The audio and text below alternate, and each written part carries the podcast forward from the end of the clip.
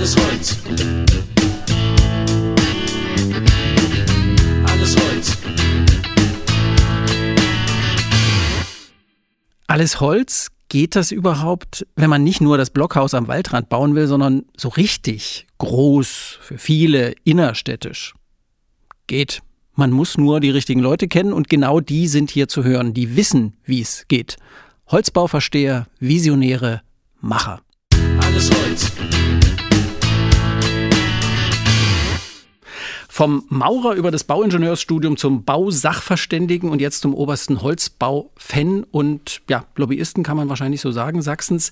Sören Glöckner, Geschäftsführer des Holzbau-Kompetenzzentrum Sachsen. Wir dürfen hier parteiisch sein. Wir wollen den Holzbau promoten, sodass ich jetzt einfach auch sagen kann, ein Mann, der auf den rechten Weg gefunden hat. Herzlich willkommen, Sören Glöckner. Ja, schönen guten Tag. Hallo. Können Sie damit leben, dass ich sage, ein Mann, der auf den rechten Weg gef gefunden hat vom Menschen, der was mit Beton zu tun hatte, jetzt endlich zum Holz erleuchtet. Ich kann damit leben, obwohl ich mich schon immer auf dem rechten Weg gefühlt habe äh, und auch jetzt mir. noch bin. Ja. ja. Wie ist das Holz in Ihr Leben gekommen? Ähm, der hat, das Holz hat schon immer eine Rolle gespielt. Äh, beim Bauen hat man ja immer mit Holz zu tun, auch wenn das vielleicht nicht die Vielfalt war, die, mhm. über die wir heute sprechen werden. Ähm, aber wir haben ja schon immer mit Holz gebaut, dem Dachstuhl, bei den Fenstern, den Türen. Und überall da spielte das Bauen äh, mit dem Holz äh, schon eine Rolle. Ähm, dadurch, dass ich aber die Vielfalt der verschiedenen Materialien kenne, weiß ich das Holz doch sehr zu schätzen und freue mich, dass wir uns dem Holz in Zukunft doch viel stärker widmen können als in der Vergangenheit. Viele haben ja auch so ein ganz sinnliches Verhältnis zum Holz zum Duft, zur Textur, zu dieser Geschichte. So ein Baum wächst, also der, der trägt 100 Jahre Geschichte in sich, ehe man ihn irgendwo verbauen kann. Wie, wie geht es Ihnen? Ja, bei mir kommen viele Bilder hoch. Ähm, wenn ich zum Beispiel in einem Umgebindehaus äh, seh, mich sehe und sitze in der Blockschube, ähm, wie gemütlich das im Winter sein kann oder wie mhm. frisch im Sommer. Oder jeder kennt vielleicht auch das Gefühl, in einer Zwirbelstube zu sitzen im, in den Alpen mhm. und weiß, wie toll das riecht und äh, wie schön die Atmosphäre in so einem Raum ist. Man fühlt sich wohl, obwohl man eigentlich gar nicht weiß, warum das so ist. Mhm. Und das sind alles Bilder, äh, Bilder und auch Gerüche, und Geräusche, die einem durch, die, durch den Kopf gehen. Hm. Also Sie sind nicht nur der Bausach, ich stelle mir unter Bausachverständigen immer so super nüchterne Menschen vor, die also mit solchen Gefühlsdingen überhaupt gar nichts anfangen können. Also das ist auch so. Als Sachverständiger lebe ich im ständigen Soll-Ist-Vergleich. Das ist was ganz Langweiliges. Und damit ich ähm, ja noch einen Ausgleich dazu habe, muss man einfach auch sich andere ja. Betätigungsfelder suchen. Ja. Jeder Gast für den Podcast soll ein Holzstück mitbringen. Was ist es bei Ihnen? Ich sehe hier irgendeinen Klumpen. Es sieht ein bisschen aus wie eine Kiste, die zwischen uns steht. Ja, das stimmt. Also äh, ein ganz wesentliches Bauelement des modernen Holzbaus ist äh, Brettsperrholz. Ähm, das Daraus, ist Brettsperrholz. Das ist Brettsperrholz. Also es sieht wirklich aus wie ein größerer Holzklumpen. Es sind mehrere Bretter übereinander geleimt, korrekt? Ge genau so ist es und es ist alles maschinell hergestellt, also mit wenig ähm, Handanlegen, sondern das waren ah. Maschinen. Ja. Ähm, und das wird sicherlich auch heute noch mal eine Rolle spielen. Ja, genau. Darüber reden wir gleich noch. Es ist also ein größerer Block Holz, Sperrholz. Ist der auch schwer? Er sollte schwer sein, ist nicht vergleichbar mit Beton oder Ziegelstein. Ähm, das ist ja auch einer der Vorteile von Holz, dass er leicht ist. Ja. Ähm, aber, aber, so für Holz ist es schon, also es sieht schwerer aus, als es ist. Ja. ja. Ein, ja, aber dieses schlanke Bauteil ja. ist sehr tragfähig und ähm, kann viel. Ja. Was nehmen Sie aus Ihrer Karriere als Bausachverständiger jetzt mit in den Job als Geschäftsführer, als, ich sag mal auch oberster Holzbaulobbyist? Ja, als Sachverständiger denkt man immer vom anderen Ende aus. Also man sieht den Schaden und überlegt sich, wie muss, hätte man bauen müssen, damit man möglichst wenig Risiko eingeht, diesen Schaden zu produzieren. Deswegen bevorzugt man als Sachverständiger immer schadensfreie oder schadensarme Bauweisen. Also mhm. risikoarme. Und dazu zählt unter anderem unter gewissen Gesichtspunkten auch das Bauen mit Holz. Inwiefern? Ja, wenn Sie zum Beispiel den, den, das Brandverhalten sehen. Sie können also das Brandverhalten von Holz viel genauer und besser einschätzen und vorhersehen, als das bei vielen anderen Baumaterialien der Fall ist. Obwohl man ja sagen würde, Holz brennt doch, um Gottes Willen. Ja, viele, viele Vorbehalte, die gegen Holz sprechen, Aha. also die einen zuerst einfallen, sind eigentlich Stärken des Holzes. Und die eigentlichen Defizite, mhm. die muss man dann eigentlich eher, eher fachlich ausarbeiten. Okay, Sie müssen mhm. also vielen Leuten jetzt erstmal erklären, äh, warum das mit dem Brennen des Holzes nicht das Problem ist, was man vor Augen hat. Früher hat man ja, ist man ja im Mittelalter, ist man vom Holzbau auf den Steinbau gekommen, weil die ganzen Städte immer abbrannten. Ja, aber das waren ganz andere Verhältnisse. Die Häuser hm. standen ja viel ja, dichter beieinander. Äh, konstruktiv war alles anders gelöst. Auch die, der vorbeugende Brandschutz hat ja gar nicht die Rolle gespielt, wie mhm. das heute der Fall ist. Unsere heutigen Vorbehalte stammen eigentlich aus anderen Zeiten, nämlich aus den Zeiten des Zweiten Weltkrieges wo die Brandbomben so ganz dominant waren und äh, ganze Städte niedergebrannt sind. Und man hat nach dem Krieg äh, sehr großen Wert darauf gelegt, alle Brandschutzbestimmungen, Baubestimmungen äh, so zu formulieren, dass man alles, was brennbar ist, äh, gar nicht erst ähm, nehmen kann, sodass gar mhm. nicht erst der Versuch entstehen konnte, ähm, mit Holz oder anderen brennbaren Baustoffen zu, zu hantieren. Aber wir speichern erstmal bei uns ab, liebe Hörerinnen, liebe Hörer, das Brennen ist nicht, die Brennbarkeit des Holzes ist nicht das Problem. Genau, ja. Holz brennt, aber richtig, sagt man.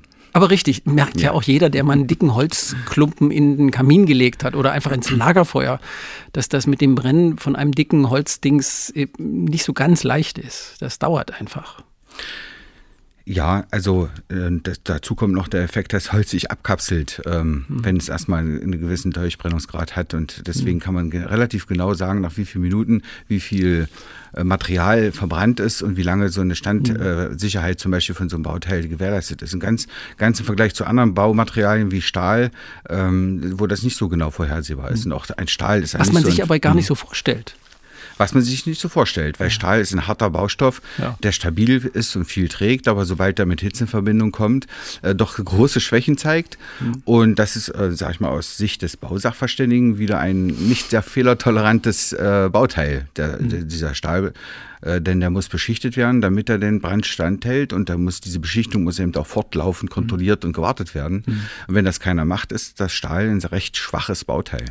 Jetzt reden wir über Brandgefahr, obwohl ich darüber eigentlich gar nicht reden wollte. Ja. Aber wir sind da möglicherweise an dem Punkt, der für den Holzbau ganz wichtig ist, an so Beharrungskräften, an so, ja, so Dingen, die, die Mann so im Hinterkopf hat, Mann, Frau, äh, ohne sie wirklich hinterfragt zu haben wie groß sind die Wände oder wie dick sind die Bretter, das ist ja auch ein schönes Bild, die Sie bohren müssen, um all diese Vorbehalte, die sich so, Sie haben den Zweiten Weltkrieg angeführt, so, so tradieren bis ins Jetzt.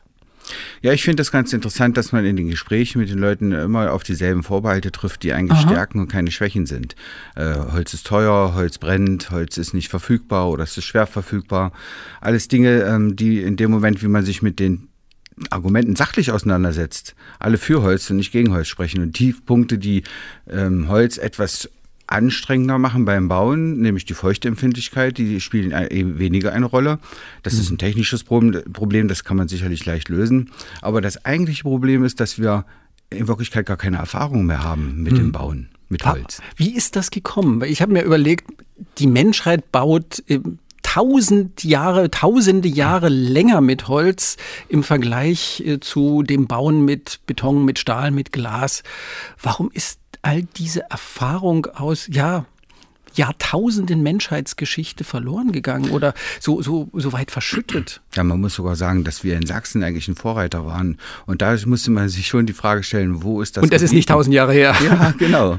Ja, also das waren die Slawen im sechsten Jahrhundert, die mit der Blockbauweise hier ja. angefangen haben in also, ja, natürlich. bewaldeten die, die, Gebieten. Ja, richtig. Ja. Äh, später kam dann die deutsche Fachwerkbauweise dazu und es entstand mhm. diese äh, gemischte Bauweise, nämlich das Umgebindehaus, mhm. was wir heute aus der Lausitz kennen, äh, was im Grunde genommen alle Vorzüge Vorzüge, die wir uns auch heute wünschen vom modernen Holzbau, ähm, enthält, nämlich eine warme Blockstube mit aus massivem Holz und eine ressourcensparende Bauweise für das Obergeschoss, nämlich das mhm. Fachwerk, wo mhm.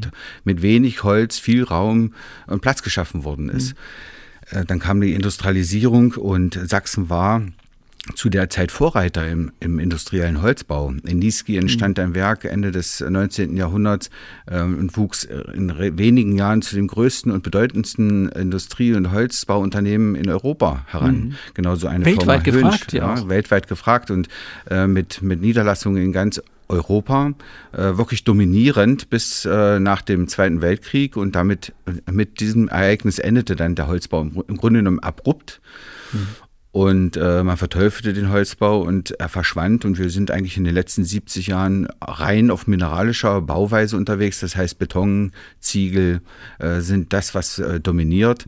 Und äh, darüber haben wir die ganzen Erfahrungen, die uns ähm, helfen, mit ba Holz zu bauen, äh, haben uns verlassen und sie sind verloren gegangen. Und heute sind es andere, die Vorreiter sind. Und ähm, daran müssen wir natürlich, äh, daran müssen wir uns orientieren und anschließen.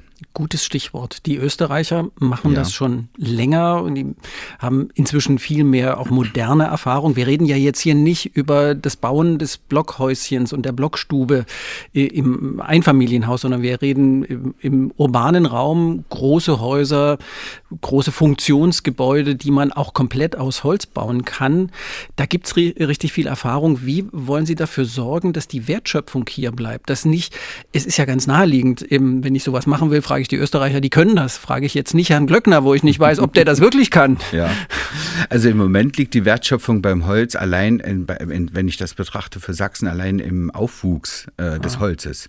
Ansonsten findet keine wirklich echte Wertschöpfung im Sinne des modernen Holzbaus hier mhm. in Sachsen statt, sondern wenn äh, hier Holz geerntet wird, und davon haben wir reichlich, mhm. äh, dann wird es in Ländern wie Österreich, in der Schweiz, in den USA und in Japan verbaut.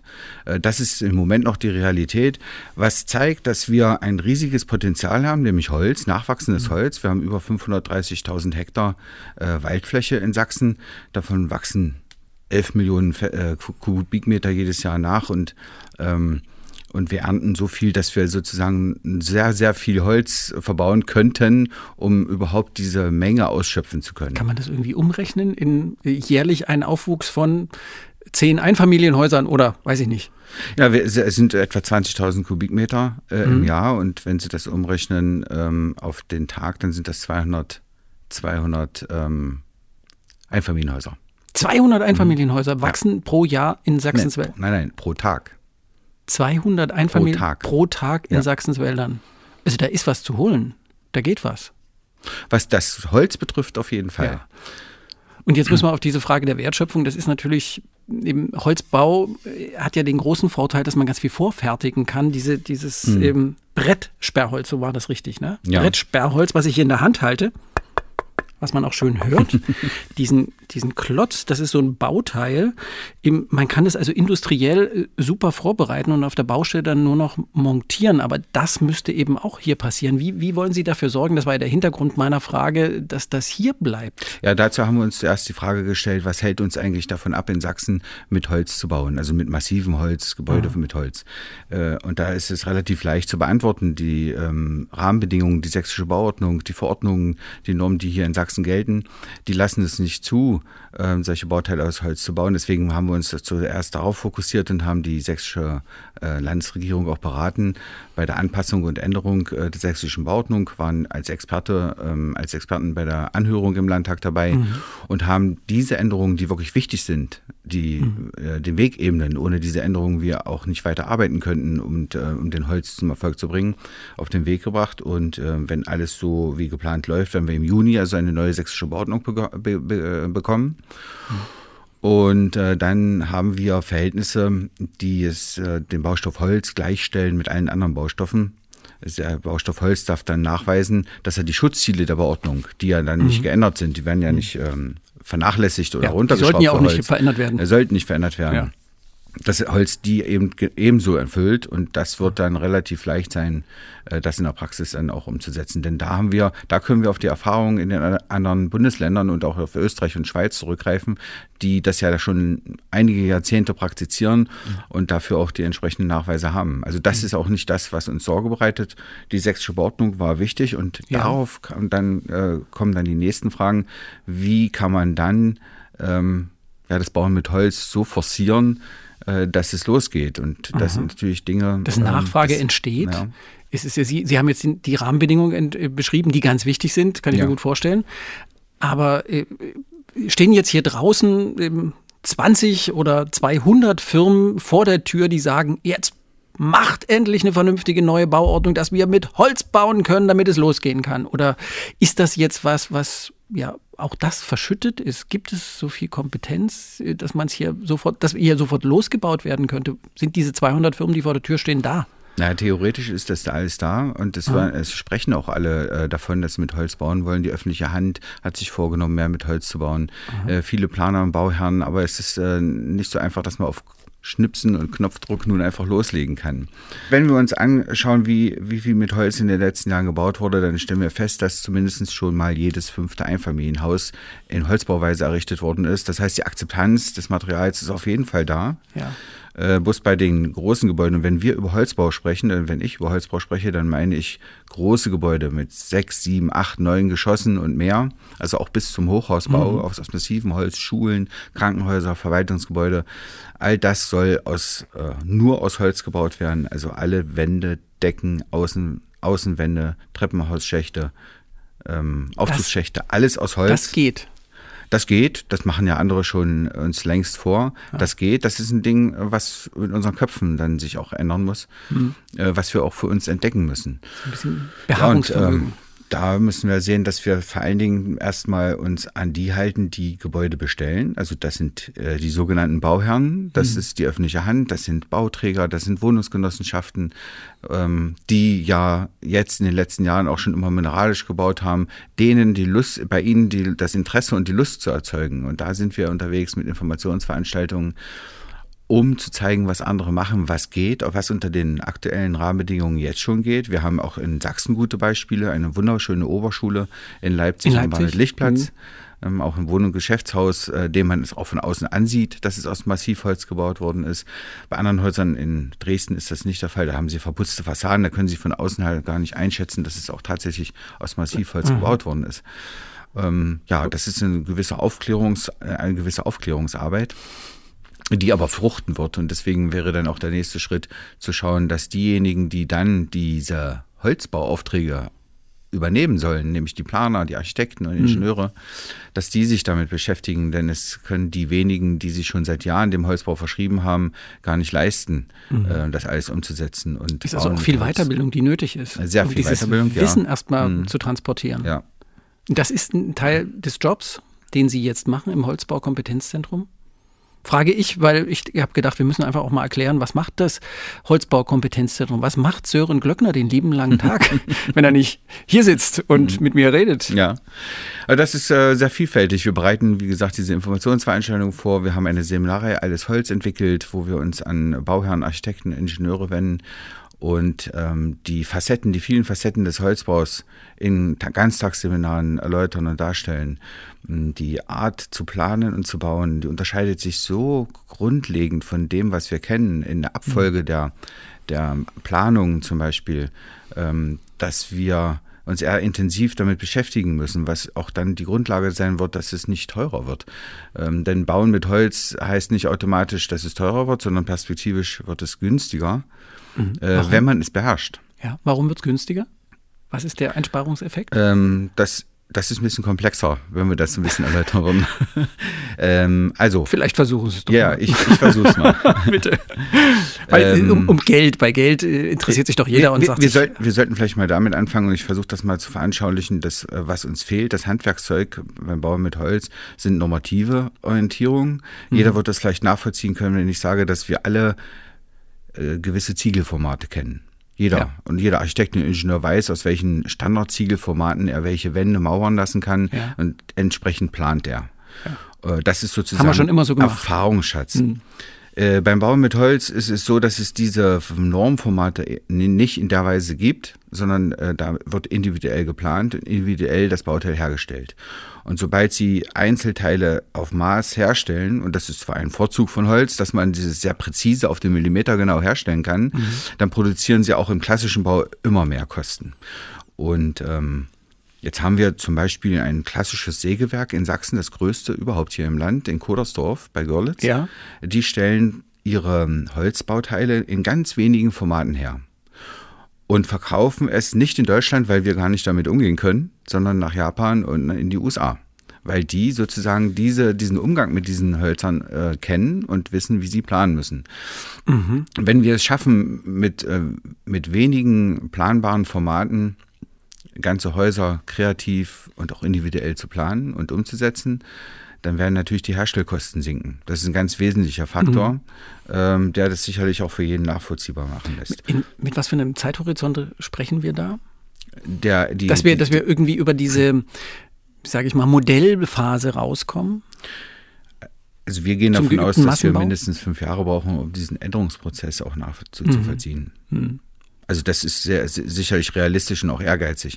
Mhm. Ähm, denn mit, mit dem Anstieg der Quote beim Bauen mit Holz äh, werden natürlich doch Investitionen entstehen in der Industrie und in der Vorfertigung und Mhm. in, in dem Moment, wie sie mehr Betriebe haben und je, je mehr sie auch Massenproduktion in Sachsen und damit sind wir wieder bei der Wertschöpfung Ja. äh, generieren, je günstiger werden sie natürlich dann auch beim Bauen. Ja. Und je mehr Firmen es gibt, die solche Dinge wie dieses Brettsperrholz, was ich jetzt in der Hand habe, was ich Ihnen jetzt nochmal rüberreiche, Ja.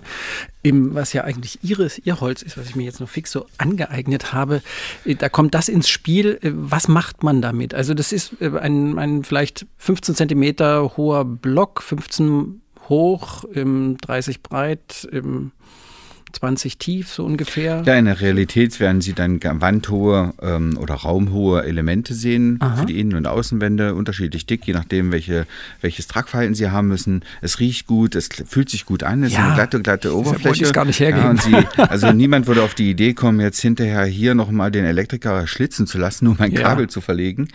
Ähm, oder ein, äh, ein Maler, der hier nochmal Tapete draufbringt, sondern Sie haben eine fertige Oberfläche, die in der Industrie am Fließband von Robotern vorproduziert hergestellt worden ist und dann auf der Baustelle in wenigen Tagen zusammengeschraubt zu einem Gebäude. Ähm, Mhm. In fertig den ist. äh, Elementen sind dann schon die Schächte zum Beispiel drin, damit ich dann eben nicht diese schöne Oberfläche zerstören muss. Da sind alle Kabelschächte, Schlitze, alles in den Elementen mit enthalten. Mhm. Ja. Und ähm, die Verlegung von, von Installationsleitungen ist dann nochmal ein besonderes Thema. Aber Mhm. es zeigt eben, dass auch hier der Planungsprozess viel früher alle Fachplaner mit bedarf. Also Mhm. Sie können nicht anfangen, in der Ausführungsplanung darüber nachzudenken. Jetzt bin ich schon wieder bei sehr fachlichen Begriffen.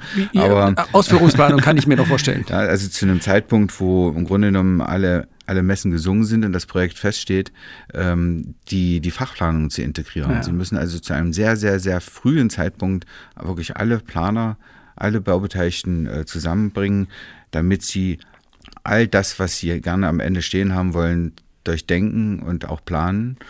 Und weil eben uns auch diese Normative fehlen, müssen sie sogar ganz am Anfang, in einer relativ frühen Phase, der, wir, sagen Entwurfsplanung, also noch weit vor der Baugenehmigung, sogar den bauausführenden Betrieb schon mit dabei haben. Also das sind Dinge, die sind wir gar nicht gewöhnt. Ja, muss man äh, quasi den gesamten Prozess neu denken. Völlig neu denken. Ja. Ja. Und dann sage ich, ach Mensch, ist das anstrengend. Ja, Änderungen sind immer anstrengend. Aber ohne Änderungen kommt es nicht zum Erfolg. Also ähm, ich denke, dass es genug gibt, die darauf Lust haben und äh, auch wirklich ein großes Interesse. Das sehen wir ja auch an dem Zulauf, den wir haben. Ja. Es Ja. entsteht keine Langeweile dabei. Wie wie oft begegnet Ihnen dieses, was ich jetzt hier so plakativ gesagt habe, oh Mensch, ist das anstrengend.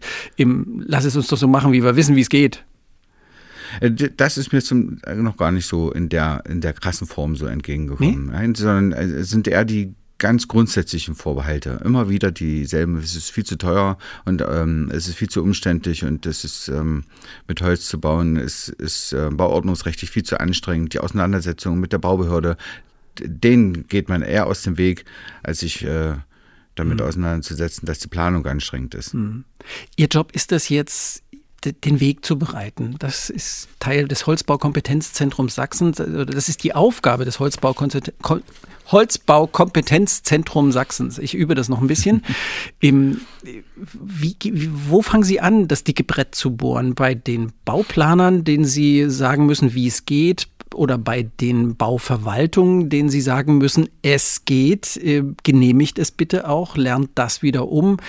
Bei den Auftraggebern, bei den Bauherren, die den gesamten Prozess neu denken müssen. Wo fangen Sie an, um äh, das, was Sie wollen, anzuschieben? Also wir können eigentlich nur alles gleichzeitig machen und parallel. Also eine andere Alternative sehen wir nicht, äh, weil wenn wir die Dinge zum Erfolg bringen wollen, können wir nicht erst einen ein Sog durch Auftragsanstieg erzeugen, den dann keiner erfüllen kann. Genau, Das also es gibt Enttäuschungen und sagen, ja, Killer. das geht ja gar nicht, ein ja. Prozesskiller. Hm, ja. Das heißt, wir müssen alles parallel laufen. Wir müssen bei den Bauherren Aufklä äh, Aufklärung äh, erzeugen und Lust auf das Bauen mit, ähm, mit Holz erzeugen. Wir müssen bei den Ingenieuren und Architekten Verständnis dafür äh, bringen, warum sie sich damit beschäftigen sollten. Ähm, wenn sie in der Vergangenheit nicht schon mit Holz gebaut haben, sich damit zu beschäftigen, jetzt sich auf den Weg zu machen, äh, sich weiterzubilden und auch sich zusammenzutun mit Planern, die schon lange im Holzbau ähm, Erfahrung haben, um dann eben doch die ersten Projekte zu re realisieren. Wir müssen mit den Baubetrieben sprechen, dass sie sich äh, mit, mit, der Besonder mit den Besonderheiten des Bauens mit Holz beschäftigen. Äh, das wird viele Aha-Effekte erzeugen. Ähm, jeder wird das vielleicht nachvollziehen können, wenn wir waren ja mal vor vielen, vielen Jahren, hatten wir in allen Kneipen Raucher. Ja, das Rauchen, kann man sich heutzutage war. kaum noch kann vorstellen. Kann sich kein Mensch mehr vorstellen. Selbst ja. ein Raucher würde nie wieder sagen, um Gottes Willen, ich möchte ja. das wieder eingeführt haben. Wir lieben es, dass die Sachen nicht mehr riechen, dass das Essen schmeckt. Ja. Und so werden wir auch den Holzbau für uns entdecken. Und gerade für die Bauunternehmen die jetzt ja im mineralischen Bau mit ganz vielen Gewerken auf der Baustelle sind. Ja, sie brauchen den, den Betonbauer, den Maurer, sie brauchen den Putzer, sie brauchen den Eisenflechter. Und bei Wind und Wetter, und ich bin ja gelernter Maurer, mhm. ist das ein anstrengender Job. Und wenn man dann entdeckt, dass der Holzbau eine wirklich feine Sache ist, eine ganz andere Baukultur, denn der wesentliche Wertschöpfungs- Prozess, der findet ja in der Halle statt, in der, in der Produktionshalle und dann an Fließbändern, so ähnlich wie in Autofabriken. Ja. Äh, dann kommen die fertigen Bauteile auf, äh, auf große Tieflader und werden dann in wenigen Tagen auf der Baustelle zusammengeschraubt. Das Haus ist fertig, es muss kein Abbindeprozess, es muss nichts trocknen. Ich kann sofort, im Grunde genommen sofort einziehen. Äh, das heißt, ich habe weniger Personal, mhm. weniger und kürzere Bauzeiten Mhm. Und noch eine ganz andere Baukultur. Das sind also alles Vorzüge, die wir noch entdecken müssen mhm. für uns. Ähm, ja, und dann kommt, und das ist auch etwas, was wir jetzt schon mitdenken müssen, das Thema, was ist, wenn wir Erfolg haben und so viel mit Holz bauen, dass uns das Holz ausgeht. Mhm. Wir dürfen auch Nachhaltigkeit, Holz ja. ist ein nachhaltiger Baustoff, aber wir, wir, können jetzt nicht mehr als 200 Einfamilienhäuser pro Tag bauen, wenn ich das jetzt richtig noch erinnere.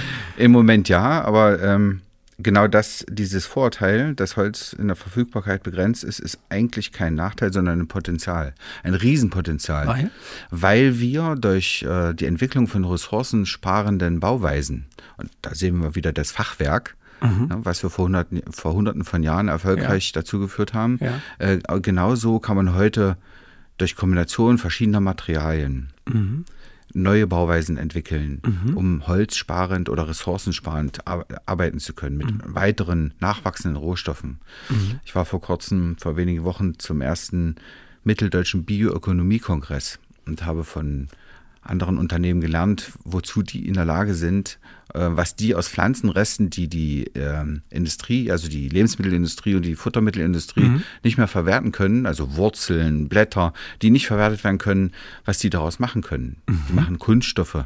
Kunststoffe, die heute noch aus Erdöl hergestellt werden. Machen die aus Lebensmittelabfällen sozusagen? Aus Abfällen, aus Pflanzenabfällen. Aus Pflanzenabfällen. Also, ne, durch Fermentation ähm, werden dort Kunststoffe entwickelt. Da lernt der Maurer was dazu.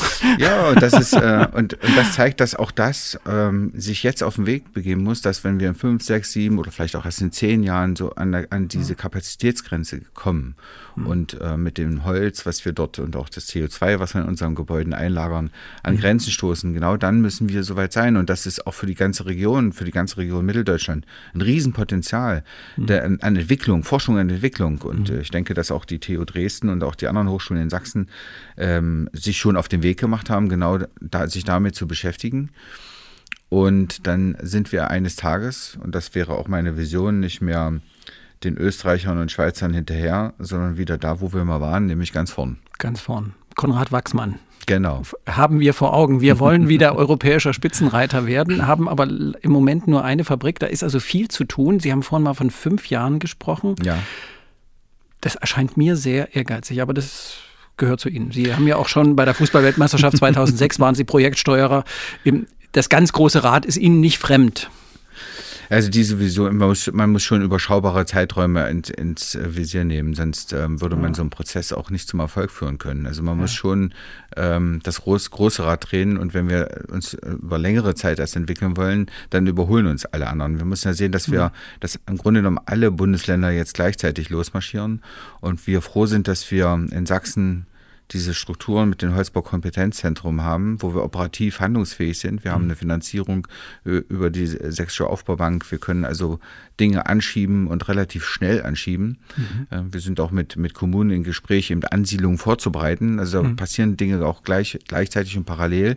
Äh, aufgrund dessen, dass wir so gut auch strukturell aufgestellt sind, dass wir gar nicht in längeren Zeitraum denken sollten. Das wäre einfach so, dass wir das Potenzial dann nur verschenken würden und anderen den Vortritt lassen. Und das wollen wir nicht. Wir Ein wollen Mann- vorne sein. Ein Mann mit gewisser Ungeduld. Sören Glöckner. Ich habe vorhin auf diesem Holz schon rumgeklopft, weil ich hören wollte, ob das zu hören ist. Es ist gut zu hören, wenn Sie das einfach nochmal nehmen. Man sagt ja, dreimal auf Holz klopfen bringt Glück. Das hat viele verschiedene Ursprünge. Da will ich mich jetzt gar nicht rein vertiefen. Wir nehmen das jetzt einfach so. Wenn Sie jetzt dreimal auf Ihr mitgebrachtes Stück Brettsperrholz klopfen, perfekt. Was wünschen Sie sich? Ich wünsche mir, dass wir in wenigen Jahren äh, wunderschöne Holzhäuser, Hochhäuser, Schulen, Krankenhäuser in Dresden umgesetzt haben, an denen die Menschen Freude haben, im Gebäude und am Gebäude. Dass wir viele Architekten und Ingenieure haben, die Spaß entwickelt haben, Neues probieren beim Bauen mit Holz. Dass die Fachwelt aus Deutschland und Europa nach Sachsen kommt und sieht, wie man mit Holz bauen kann. Und dass wir ähm, auch die, die Wertschöpfung in Sachsen so weit voranbringen können, dass wir aus den nachwachsen, in Sachsen nachwachsenden Rohstoffen ähm, hier unsere Bauwerke umsetzen können, ohne großen und langen Transport, ohne lange Wege, dass wir mit wenigen Menschen wirklich viel, viel, viel bewegen und dadurch Ressourcen schaffen für vieles weitere Neue. Wunderbar. Darauf dreimal Holz. Perfekt. Vielen Dank, Sören Glöckner. Alles Holz.